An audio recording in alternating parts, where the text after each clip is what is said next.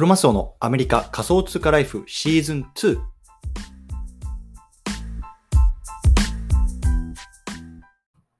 はい。ということで、今日も毎日スペース始めていきたいと思います。12月の7日ですね、火曜日、よろしくお願いいたします。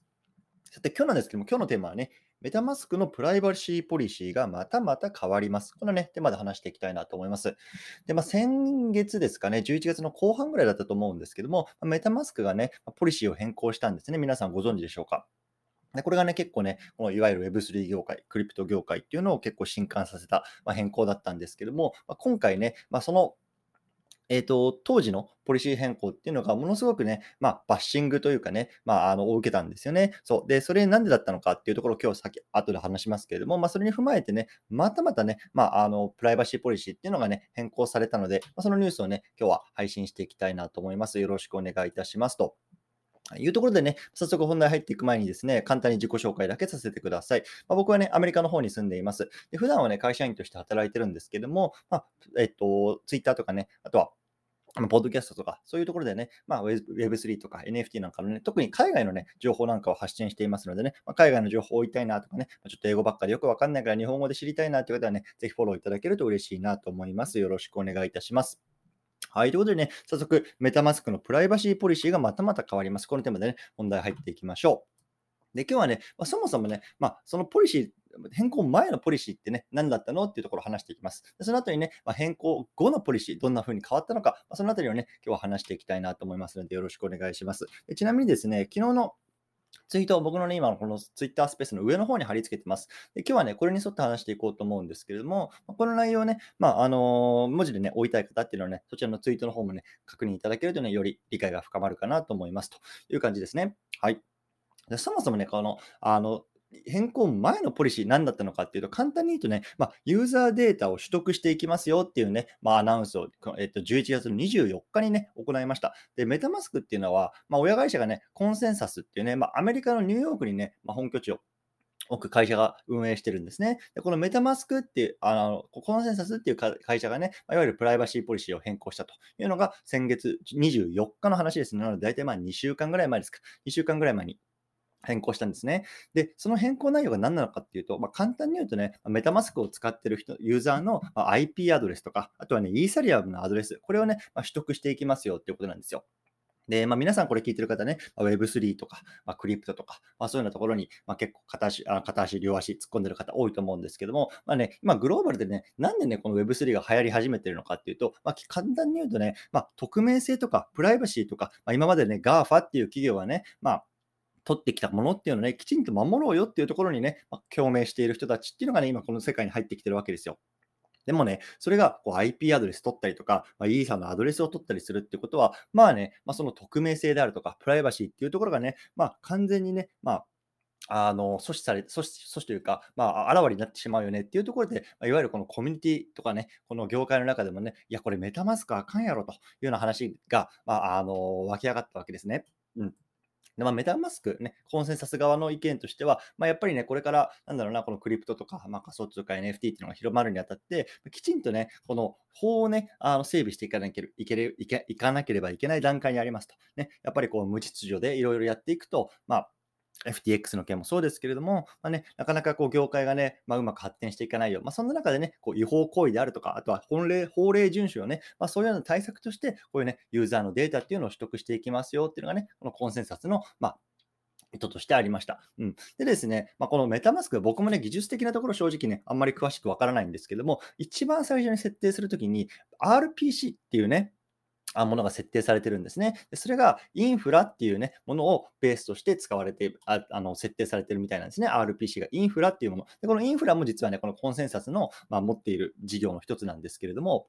このインフラっていうのを使っている場合に、ね、あのこの IP アドレスとかイーサのアドレスっていうのが取得されてしまうというようなことなんですね。なので、まあ、逆を言えば、インフラを使わなければね、この IP アドレスとかイーサのアドレスっていうのはま取得されませんよっていうところがね、まあ、先月の話でございました。うんそう。まあ、つまりね、まあ、簡単にまとめると、まあね、あのメタマスクっていうのがこの IP アドレスとかイーサアドレスっていうのをね、まあ、取得していきますよっていうのがね、2週間前に発表されて、ま、それに対してね、ま、業界が猛反発したっていうのがね、ま、2週間前の話です。はい。ね、これに関してはね、僕11月24日のツイートで結構詳しく解説してるのでね、そちらの方も見ていただけるとより理解深まると思います。これね、結構なんだろうな、拡散されて、いわゆるね、まあ、ツイッターでバズるって言いますけども、バズが起こって、それからいからまあ1847件のいいね、ねえっと480件ぐらいのリツイートがついてね、割とこうバズった内容だったんですけど、まあ、そちらの方をね、見ていただくと、よりね、理解深まるかなと思いますと。はい。じゃあ、まあ、そんな情報を踏まえてですね、昨日発表された新しいね、ポリシー、ね、どんなポリシーだったのかっていうところをね、まあ、簡単に追っていきたいなと思います。はい。でそもそもね、まあ、IP アドレスとイーサのアドレス、ね、まあ、あの今回取得しますよっていうことを発表してましたけれども、まあ、各々はね、別々に管理しますよっていうところがね、開示されてました。別々に管理する。まあ、つまりね、まあ、IP アドレスとはイーサアドレスが別々に管理されて紐付けないってことは、まあね、それでね、誰か個人を特定するとか、ね、このイーサアドレスはね、どのパソコンから入ってるからね、まあ、あの、どこどこに住んでる誰々だっていうところはね、まあ、なるべく、なるべくというか、まあ、紐づかないようにしますよっていうところがね、まあ、アナウンスとしてされていました。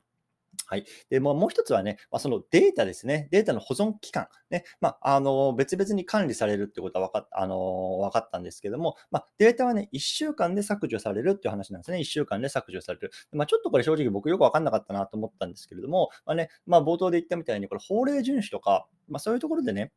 あのデータを管理するよって言っておきながら、1週間で削除する。例えばね、じゃあ、あの何か事件が起こったときに、それがね、じゃあ、その事象の半年後、1年後だった場合っていうのは、もうそのそのデータはすでに削除されてるわけですよ。なので、そんな場合ね、まあ、1週間で削除する。じゃあ、それってそもそもどなんで取るのってね、僕は思ったんですけど、皆さんどう思いましたかね？ちょっと僕はこの辺よくわかんなかったんですよね。うん、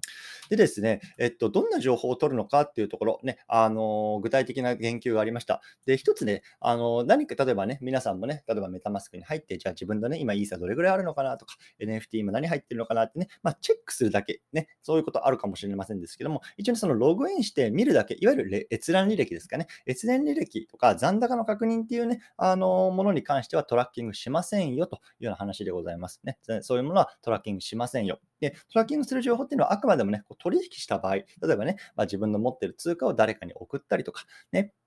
自分がね、その中央集権的な取引所から何あのイーサとかをね、自分のウォレメタマスクに送った場合とか、もしくはね、その持っているイーサで NFT を買った場合とか、まあ、何かね、こう取引した場合のみをね、まあ、トラッキングしていきますよというようなところを具体的に言及がありました。はい。で、まあ、冒頭さっき言ったね、まあ、いわゆるインフラっていうものを使ったあのデフォルトの RPC 設定が今なってるわけですね。で、先週、先々週か、ね、先ほど言った僕のツイートでもね、まあ、じゃあそれどうやってね、他のインフラ以外のものに、ね、設定するのっていうね、方法を説明してます。でね、当時はね、あの、手動でいろいろこう入力してやらなければいけなかったんですけれども、おそらく、えー、今回のね、えっと、発表では、まあ、えっと、インフラ以外のものでも選択できるような設定にしますとあのいうような言及がありました。なので、もしくは、あもしかしたらね、今後はまインフラにしますか、何にしますかみたいな感じで、まあ、簡単にワンクリックで選べて、まあ、の RPC を設定できるようなあの仕様になるんじゃないかなと思います。なので、このあたりっていうのは、まあ、おそらくね、もうなってるのが、ちょ僕、昨日今日でね、メタマスク見てないのであれなんですけれども、もしかしたらね、まあ、あの設定のところでもし、あの RPC っていうのがね、インフラ以外のものに変えることができるようになってるかもしれないですね。そう。なので、まあ、そういうふうな、ね、設定を今後していきますっていうところがアナウンスとしてありました。うん。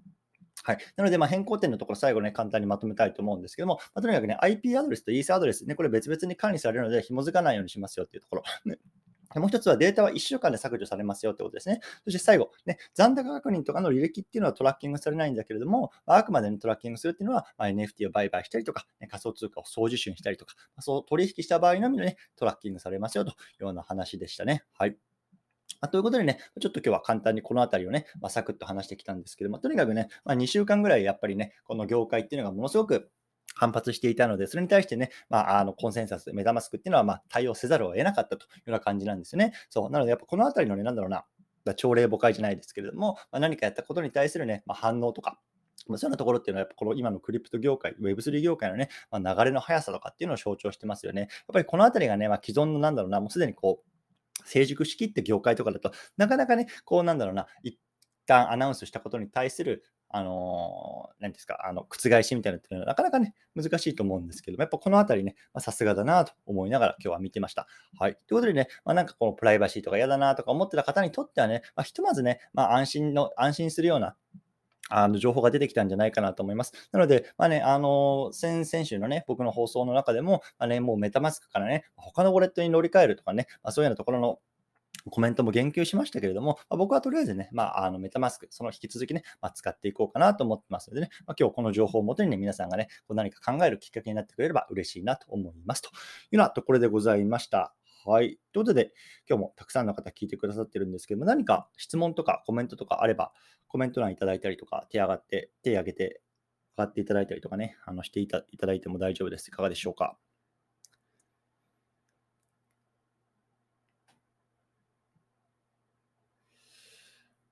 はい。じゃあちょっともしかしたら誰、あの、どなたかね、コメントを打ち込んでる最中かもしれないのでね、まあちょっと雑談をしていきたいなと思うんですけれども、えっと、皆さんね、あの、ワールドカップ見てますか？僕はもう、あの、ワールドカップを毎日見てる感じなんですね。で、最近、なんだろう、決勝トーナメントみたいなの入ると、日本時間だとものすごく遅い時間ですよね。まあ、なんか24時とかさ、まあ、2時、3時とか、それぐらいの時間にキックオフなので、まあ、なかなかね、こう社会人として、